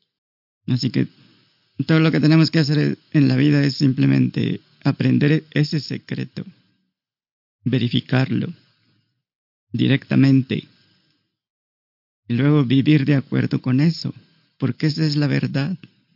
Porque se tiene certeza absoluta porque es tu propia experiencia. Y así se siente el mundo en uno mismo y uno en el mundo. De tal manera que no hay distancia, no hay diferencia entre los dos. Esa sería la misión. Y en ese sentido el mundo es una escuela donde aparentemente somos cuerpos mentes, individuos, sin libertad, porque estamos interactuando con el resto del mundo, el resto del universo. Y el resto del universo afecta a todos los cuerpos mentes, igual que los cuerpos mentes afectan todo el universo. Así que no somos un cuerpo, una mente separados. Somos el origen, la fuente, el corazón de la libertad. Porque estamos libres ya de cualquier cosa. Y eso lo podemos verificar íntimamente. Es fácil ver que como personas no controlamos los pensamientos. El libre albedrío es ilusorio, se basa en la suposición falsa de control. Pero eso contradice nuestra experiencia, nuestra experiencia íntima. Basta con mirar dentro para descubrir que no se eligen ni pensamientos ni decisiones. Por lo tanto, tampoco los deseos ni los miedos. Y esos deseos y miedos son determinantes en las acciones. Cualquiera lo puede verificar.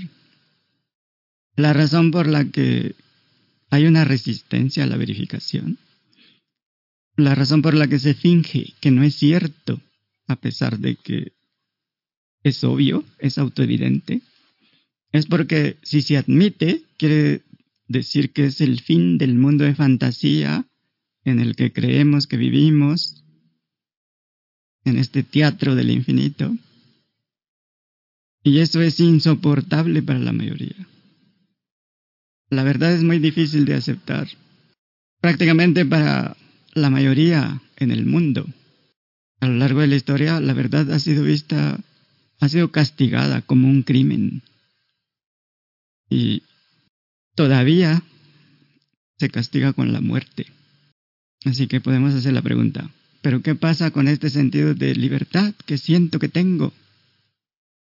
es real, pero solo cuando reconocemos la verdad, la realidad, cuando aceptamos también la verdad de la condición humana.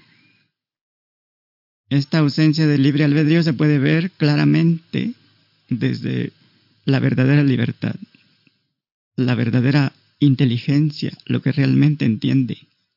Vimos antes que el libre albedrío para muchos significa hacer lo que se quiera hacer con quien quieras, eh, donde quieras, cuando quieras. Es ilusorio, porque el hacer está en la realidad determinado por el universo y por el cuerpo y los cuerpos. Y no hay un yo individual que esté determinando nada. Pero cuando entendemos esta falta de libertad, esta comprensión viene de la verdadera libertad en otras palabras, somos libres en la medida en que entendemos directamente que como entes separados no hay libertad. La libertad está en la liberación de la ilusión de la sensación de separación. Y eso es a través del entendimiento directo. Y como resultado, el verdadero amor, la verdadera felicidad, paz, plenitud, libertad brilla en la ausencia de la separación. Y en esta unidad pues solo hay aceptación absoluta, no hay ninguna persona, no hay nada personal. Así que eh, el amor no es un sentimiento como se piensa normalmente. El deseo de ser amado es un sentimiento que se malinterpreta como amor. Pero es una forma de desesperación, de miseria, de falta, carencia, de limitación. Querer ser amado, admirado, reconocido, es una forma de esclavitud.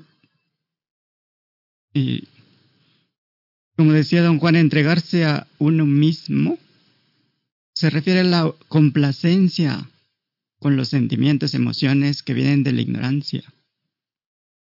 No hay amor verdadero ahí. Lo que hay es esclavitud.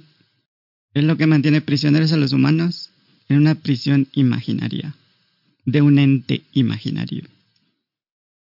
Así que no se requiere más tecnología, más conocimiento de los fenómenos físicos, de la química, de la neurociencia, ni siquiera espiritualidad y menos de la mejora personal. Ahí no hay ninguna felicidad. Lo que se requiere es libertad, liberarnos de ideas, creencias que no están basadas en ninguna evidencia sólida. Así que no se requieren mejores condiciones humanas. La condición humana es lo que es. Lo que se requiere es liberarnos de la condición humana, de la ignorancia, de la sensación de separación. Y en la medida en que nos liberamos de el acondicionamiento, de los programas, de los patrones aprendidos, nos liberamos de la condición humana. Y entonces la condición humana va a mejorar por sí misma y sin ningún esfuerzo. Así que mantente contemplando, sin referirte al pasado, al futuro, a nada que hayas leído, aprendido, confiando en tu propia experiencia directa. Y vamos a usar unas frases de Rumi para cotejarlas directamente, no para racionalizar, conceptualizar o entender racionalmente, para entender directamente. Usamos objetos, sí, pero el entendimiento es en ausencia de objetos. Así que escuchamos las frases y las corroboramos directamente. Vacíate de preocupaciones. Piensa en qué es lo que crea el pensamiento. ¿Por qué permaneces en prisión cuando la puerta está tan abierta? Salte de esa maraña de pensamientos temerosos. Vive en el silencio. ¿No lo sabes todavía? Es tu luz la que ilumina el mundo. No eres una gota contenida en el océano, eres todo el océano contenido en una gota. El amor es el océano sin fin. Sepa entonces que el cuerpo es simplemente una prenda de vestir. Vaya en busca del usuario, no del manto. Cuando sientes una alegría pacífica es cuando estás cerca de la verdad. Cuando estoy en silencio, llego a ese lugar donde todo es música. Déjate llevar en silencio por la extraña atracción de lo que realmente amas. No te va a llevar por mal camino. El silencio es el lenguaje de Dios. Todo lo demás es una mala traducción. En el silencio, entre tus latidos, yace un llamado. ¿Lo oyes? Hay una voz que habla sin palabras, solo escucha. Busca la respuesta dentro de tu pregunta. Olvida la seguridad, vive donde temas vivir. Deja que el agua se calme y verás la luna y las estrellas reflejadas en tu propio ser. El movimiento de las olas, día y noche, viene del mar. Tú ves las olas, pero qué extraño, no ves el mar. No ser nada es la condición que se requiere para ser. No te engañes, todo lo que ahora ves desaparecerá como un sueño. Tu tarea no es buscar el amor, sino buscar y encontrar las barreras dentro de ti mismo que has construido contra él. Y para cerrar un cuento de Rumi también, un hombre llegó a la casa de justicia del profeta Salomón. Su rostro estaba triste y sus labios pálidos por el miedo. Salomón preguntó, ¿qué te ha sucedido, mi buen amigo? Y el hombre dice, Hoy he visto a Azrael, el ángel de la muerte, mirándome fijamente con ira y odio. Pídeme lo que desees y se te dará, le dijo Salomón al hombre. Con tu capacidad de hacer milagros, dile al viento que me lleve lejos, a la tierra de la India, para que mi vida se salve, dijo el hombre. Así que Salomón ordenó al viento que lo llevara rápido sobre la superficie del mar, a un lugar remoto de la India. Al día siguiente, en una reunión de ángeles en la corte, Salomón le dijo a Israel, El hombre que miraste ayer con ira, le cumplí su deseo, y él abandonó su hogar y su ciudad. Y Israel le preguntó a Salomón, ¿cuándo lo miré con ira? Fue mi cara de sorpresa cuando lo vi en ese callejón, porque había recibido la orden de Dios de quitarle la vida ese mismo día en la India. Me pregunté y me dije, si este hombre tuviera cien alas, no podría estar en la India este mismo día.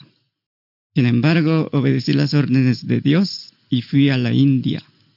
Lo vi allí y le quité la vida.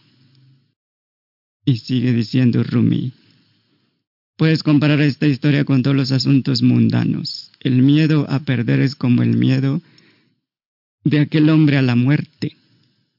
La trampa de la codicia y el deseo es como desear desaparecer en un lugar remoto. De quien escapamos es de nosotros mismos.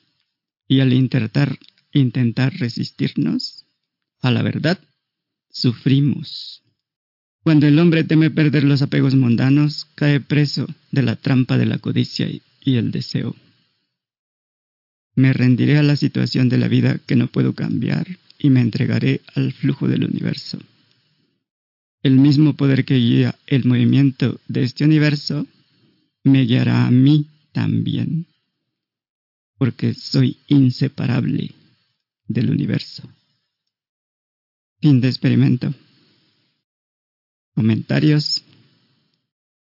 ¿Alguien? Aru, ¿pudiste corroborar experiencialmente? Sí. No, intelectualmente, conceptualmente. Sí. Puro entendimiento. Yo puedo. ¿Puedo compartir? Claro.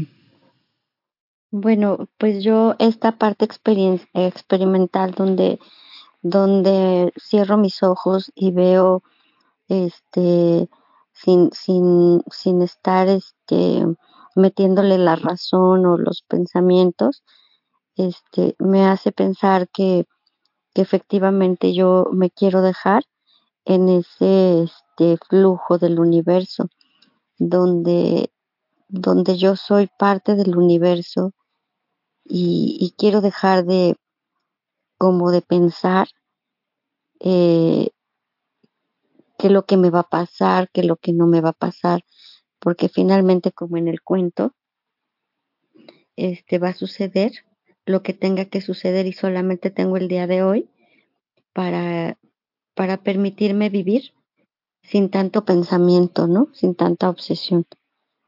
Y bueno, me dejo guiar por, por esta parte, ¿no? Que fluye, fluye del universo y pues que soy inseparable del mismo y que va a hacer lo que tenga que hacer, ¿no? Eso es lo que yo siento y entiendo. Gracias. Sí, ahí lo que te faltaría es darte cuenta de que tú eres el universo. Porque si no estás separada del universo, eres el universo. Si no hay distancia entre tú y el universo, eres lo mismo. ¿Sí lo ves? Gracias. Sí, sí entiendo. Gracias. A ti. ¿Alguien más que quiera compartir? ¿Caro algo más? No, no. No está bien. Muy bueno. Gracias. Claro como el cristal.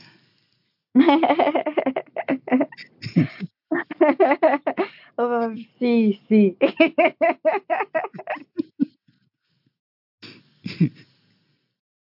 Dudas, preguntas. Porque aquí como que ya les da sueño, ¿no? Ya se, se van a dormir. Ah, para mí son dos, tres, dos y media de la mañana. ¡Eh! Ah, desvelada. ¿Ya paramos, seguimos o...? Eh, podemos seguir. Otro cuestionamiento que surge también es acerca de las relaciones, de la presión social que hay para casarse, tener hijos o tener una pareja o, o muchas cosas que se supone que hay que hacer. Y también cuando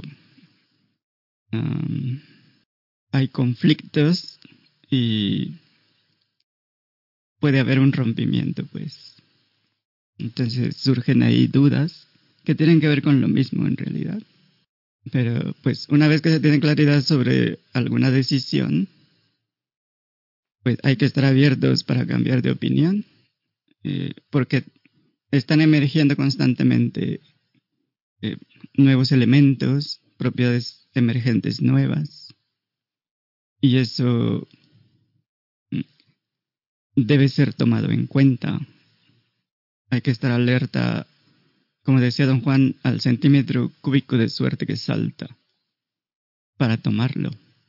Así que si hay una decisión para cambiar la vida, y si viene de la sensación de falta, carencia, limitación, porque hay que tener bien claro el motivo, esa es una receta para el fracaso, el sufrimiento. Y el verdadero problema que se tiene en una relación es simplemente esa sensación de separación. Como hay una relación con sensación de separación, si hay separación hay carencia y hay deseo de algo más. Y esta sensación de carencia no es el problema en la relación, sino en uno mismo. Entonces no tiene que ver con las relaciones o las parejas. A veces puede haber un problema práctico en la relación, más la sensación de carencia, limitación, de falta de algo. Pero hay que estar seguros de que cuando se toma una decisión importante en la vida, no se deba a, esta sensación de, de limitación, de carencia, porque se busca la plenitud en la otra parte, en la otra persona, o en alguna cosa, o en algún lugar, o en alguna sustancia, o en el hijo, o en el nieto, o lo que sea. Así que vale la pena investigarlo, porque cualquier decisión que, que provenga de la ignorancia no va a ser armoniosa. Y eso ya lo hemos comprobado una y otra vez toda la vida. Así que si hay sensación de carencia y al mismo tiempo hay una ah, intuición de que hay que hacer algo, ahí se puede confundir la cosa. Porque pareciera que no se puede tener certeza de la decisión a menos que nos hayamos liberado de la sensación de limitación o de separación.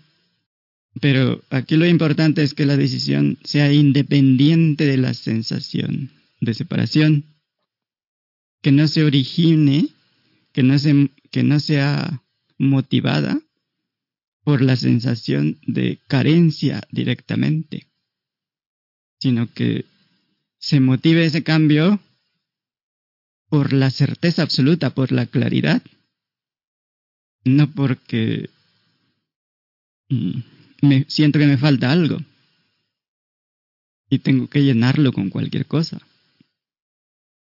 Porque de ahí se deriva el problema de, de obesidad por escapar de la situación y buscar algo placentero. Se cubre con comida o con drogas o con parejas o con cosas. Entonces, ¿cómo se podría hacer la investigación? Pues se podría revisar la decisión y ver qué sensaciones emergen, qué es lo que se siente. Si viene, si la decisión tiene que ver con la sensación de carencia, se tiene esta idea de que si se implementa, la recompensa va a ser paz, bienestar, felicidad o amor. Y esta es la señal de que de alguna forma hay elementos de carencia en esa decisión. Y eso no es buena señal. Si la decisión proviene de algo como soy feliz ahora, estoy en paz, plenitud, pero la situación actual no me permite mantener esta paz, plenitud, no permite que, que este entusiasmo se pueda implementar. Entonces ahí sería como eliminar esa, e, esa barrera que reprime eso, ese entusiasmo, esa pasión, esa fuerza, ese amor impersonal por todos, por todos los seres, por todo lo que existe. Y entonces esa situación ya cambia, ya es muy diferente. Así que las decisiones no se tratan de, de la persona, la persona que quiere ser feliz y que espera que si consigue esto, aquello, que si se junta con aquel, aquella, va a ser feliz.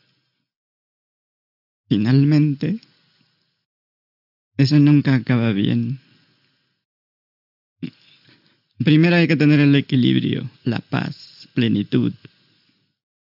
Y luego, esta misma paz, ese mismo amor, y el amor por la vida y todo lo que hay se va a implementar a sí mismo.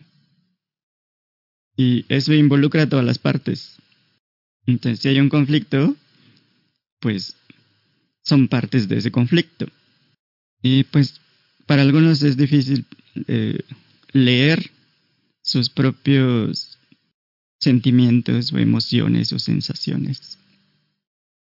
Y pues hay miedo de equivocarse. En ese caso, si hay cualquier miedo, es que si se implementa en el momento, se implementaría por miedo. Así que habría que esperar, no precipitar las cosas. Porque pongamos el ejemplo de una, una pareja. y uno de los dos dice, pues vamos a separarnos por un tiempo, pero sin separarnos, pues, solo para reevaluar la situación y ver qué, qué sucede más tarde. En la mayoría, si no es en todos los casos, cuando se hace tal experimento, eso de que tenemos que hablar y que vamos a separarnos por un tiempo, y se separan, de hecho, uno de ellos ya decidió que no quiere quedarse en la relación, ya está tomada la decisión. Entonces, el experimento no es eh, genuino. Es simplemente una forma de evitar que se arme el drama del otro. Entonces, en este caso, en el que el que se va, porque generalmente hay uno que se quiere ir. Porque si los dos están de acuerdo, pues ahí no hay ningún problema. Hay problema cuando es uno y si se va diciendo, pues no estoy seguro, eh, entonces vamos a hacer este experimento para revaluar la situación de una manera objetiva y para llegar a una solución, pues. Eso sería válido si, si realmente se quiere ver de manera objetiva la situación, revaluarla. Pero normalmente es porque ya se encontró alguien más o está em, buscando a alguien más, pues. Así que algunas veces sí, sí es así que quieren tener una distancia, revalorar la situación, pero de una forma pues honesta, aunque eso es em, en, el, en, en el mínimo de casos, pues. Así que si se busca una relación simplemente porque hay una presión social, familiar o, de cualquier otro tipo para complacer a, a un círculo familiar o, o, ciertas personas o lo que sea, en ese caso si es así, pues ponte a hacer una lista de las expectativas, de lo que se supone que debes hacer, de las personas que quieres complacer y ponte a complacerlas. Porque sería así de fácil. Si realmente es eso, pues entonces, si se acepta vivir para complacer a los demás, y si eso se toma en cuenta, pues se ve como algo importante, algo que tiene peso, pues el experimento sería, a ver, voy a, a seguir la lista de cosas que debo hacer para complacer a los demás. Y pues cualquiera se puede dar cuenta de que eso nunca va a salir bien. Así que tenemos tres posibilidades de ser. Tres posibilidades fundamentales para este reconocimiento de lo que llamamos yo. La primera, yo soy algo. La segunda, no soy nada. La tercera, soy todo. Y para cada una de estas hay una correspondiente posibilidad para la mente, el cuerpo y el mundo. El yo en cada una de estas tres es siempre el mismo yo. Solo hay... No hay dos yos. Es la misma conciencia.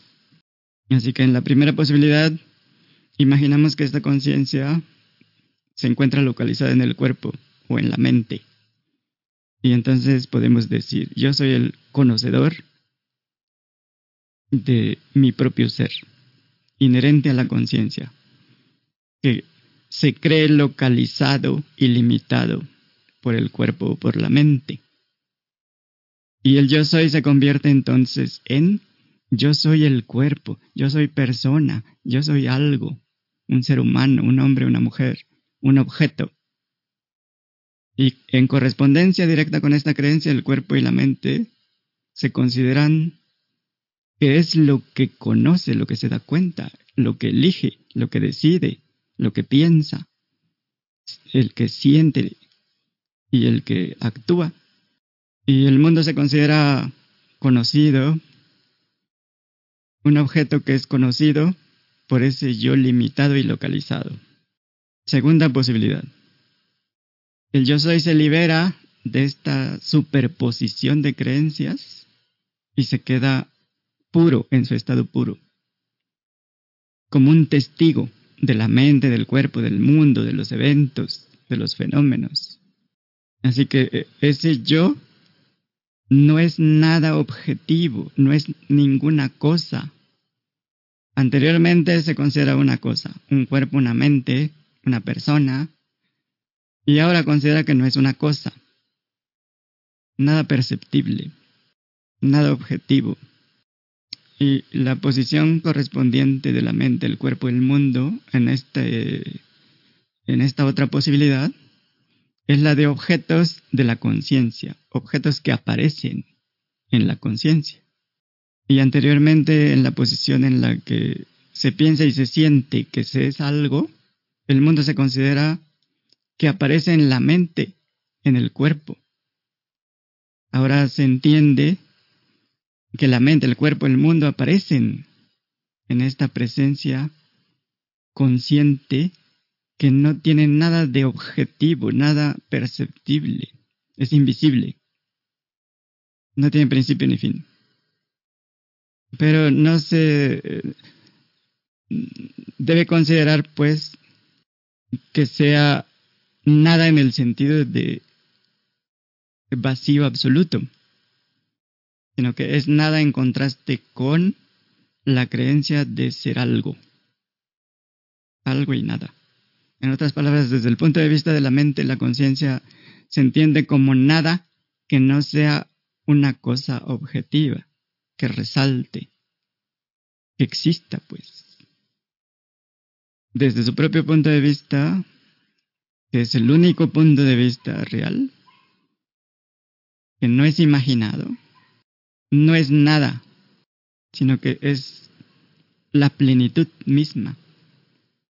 La conciencia presente, habiendo ya mm, localizado el cuerpo, la mente, el mundo, a distancia, por decirlo así, se establece como la presencia primordial esencial de la conciencia. Y la tercera posibilidad, nos volvemos a acercar a la mente, al cuerpo, al mundo de una manera íntima. Nos damos cuenta, de hecho, de que no hay distancia entre ninguna apariencia de mente, cuerpo, mundo y la conciencia misma. De hecho, no solo no hay distancia entre la conciencia y la mente, el cuerpo y el mundo, sino que no hay otra sustancia para la mente, el cuerpo, el mundo que no sea la presencia consciente infinita. Y en esta etapa nos conocemos no solo como los testigos, sino también como la sustancia de la que todo está hecho, de la que todo emerge. Así que la conciencia se conoce por ser no solo trascendental, sino inmanente. Y se puede formular como yo, el yo soy de la conciencia presente, soy todo lo que es, soy la sustancia de todas las cosas aparentes. Y la posición correspondiente de la mente, cuerpo y mundo para esta tercera posibilidad ya es de intimidad, de unidad, de ausencia de separación. La mente, el cuerpo el mundo se experimentan impregnados, saturados por la presencia que los conoce, que los toca íntimamente. Así que, habiendo colocado el cuerpo, la mente, el mundo a distancia, antes, ahora son una unidad. Están unidos a la presencia de la conciencia.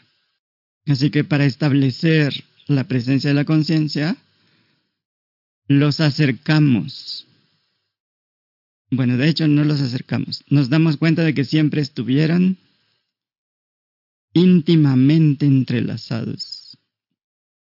En la primera posición pensábamos que solo el cuerpo y la mente estaban cerca de nosotros íntimamente. Y los objetos del mundo, los demás, estaban lejos, separados a la distancia. Pero ahora nos damos cuenta de que todo está igualmente cerca. De hecho, completamente íntimo, saturado, permeado por la presencia. Está hecho de esa misma presencia. Igual que las imágenes de la pantalla están hechas de la pantalla. Así que yo y todo, el testigo de la experiencia, no es algo que suceda o no, algo extraordinario, que en algún momento en algún estado alterado por un periodo corto de tiempo? El testigo es esa presencia consciente. Ahora mismo estás presenciando esta conversación. Y presenciar significa conocer, darse cuenta de eso. Cuando presenciamos algo lo vemos, lo reconocemos, lo experimentamos. Ahora mismo estás presenciando, estás conociendo tu experiencia, el sonido de mi voz, lo que está en la habitación, las sensaciones en tu cuerpo, los pensamientos, las emociones, las sensaciones, los sentimientos. Ahora mismo los conoces. Es el conocimiento de tu experiencia. Sabes de tu experiencia. Así que ese trasfondo, o como le quieras llamar, sea lo que sea, que está conociendo, que está presente, que está experimentando, la experiencia que sea, es lo que los videntes llaman el testigo. Impersonal, obviamente. Cósmico. Y no es algo extraordinario que haya sucedido hace 30, 40 años. En este mismo instante, lo que llamas yo, conoce tu experiencia. Ese conocedor siempre ha estado presente, nunca ha estado ausente. Cuando desayunabas hoy, los pensamientos eran todos diferentes, las sensaciones todas diferentes, las emociones, los sentimientos, las percepciones, todo diferente de las que están apareciendo ahora. Así que todo sobre tu experiencia en el desayuno de la mañana, en el desayuno de la semana pasada o la comida o el año pasado o hace 10 años o 20 años. Todo ha cambiado y sigue cambiando. Pero hay algo en tu experiencia, el que conoce, el elemento conocedor de la experiencia, es permanente, no ha cambiado en absoluto. Sigue presenciando, sigue siendo consciente de cualquier cosa que emerja. No es algo que empiece a pasar en algún momento, después de 100 años de meditación o lo que sea. Sucede todo el tiempo. No se nota porque la atención está exclusivamente dirigida al contenido, hay una fascinación por pensamientos, sentimientos, sensaciones, drama, percepciones, cambios, que se ignora completamente lo que es consciente de todo eso. Pero cuando en el mismo instante en que alguien nos pregunta, en, el que alguien nos sugiere, nota qué es eso que es consciente. ¿Qué es eso que llamas yo? Y entonces hay un cambio. Cuando está la sugerencia de interésate en aquello de lo que eres consciente. Interésate en aquello que es consciente. Entonces ya no nos centramos en el contenido de la experiencia, quitamos la atención de ahí, de pensamientos, sensaciones, percepciones, emociones, de lo que sea, y la mente no puede enfocar en eso que es consciente. Así que se relaja. Se relaja la atención en los objetos. Y lo que queda es la presencia de la conciencia. No es que comience en ese momento. Simplemente se nota. Sería equivalente a estar fascinados con la película, que todo lo que se ve es el drama de la película, y lloras o te ríes, y alguien te dice, fíjate en lo que está reproduciendo esa película. Entonces sigues viendo la película, pero hay relajación del interés. Ya no está exclusivamente en el drama. Y entonces ves la pantalla. Y eso no quiere decir que la pantalla apareció en ese momento, empezó.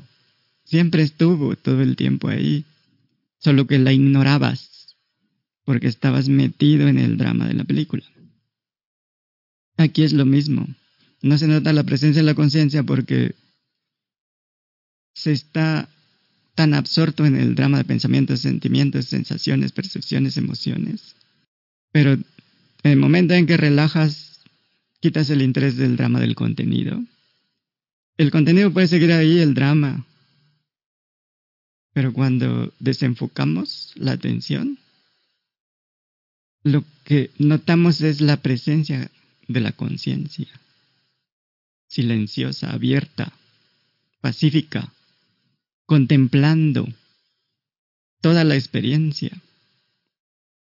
Así que podríamos decir que está en el trasfondo, como una pantalla, pues. Así que no veas la pantalla que está detrás de la película. Ve que la presencia de la conciencia está detrás de lo que llamamos mente. Pero en realidad no está pues detrás de la mente. Igual que la pantalla no está detrás de la película. Porque lo que hay de la película es la misma pantalla. Así que el primer paso es reconocer esa presencia que atestigua, que está detrás de toda experiencia. Segundo paso, hacerlo en medio de la experiencia, sin esperar algo especial, 10 años, eh, después de recitar eh, rituales o lo que sea, mantras. Las historias de personas que se dan cuenta, mm, eso no existe. Lo que se da cuenta es lo que siempre se ha dado cuenta. Y pues algunos se pueden desorientar un poco, porque se aferran fuerte al cuerpo, la mente, o a la experiencia de objetos o del mundo. Y soltar eso como que causa confusión, miedo. Así que puede haber un requerir un tiempo para que se estabilice el cuerpo-mente. Porque estaba acostumbrado a enfocarse en los objetos. Y no hay problema ahí, pero no tiene por qué ser así. Ok, dudas, preguntas. Ya nos pasamos. ¿Nada? Vale, pues los dejo dormir entonces, gracias. Que estén bien. Gracias, Germán. Buenas, buenas noches. Buenas noches.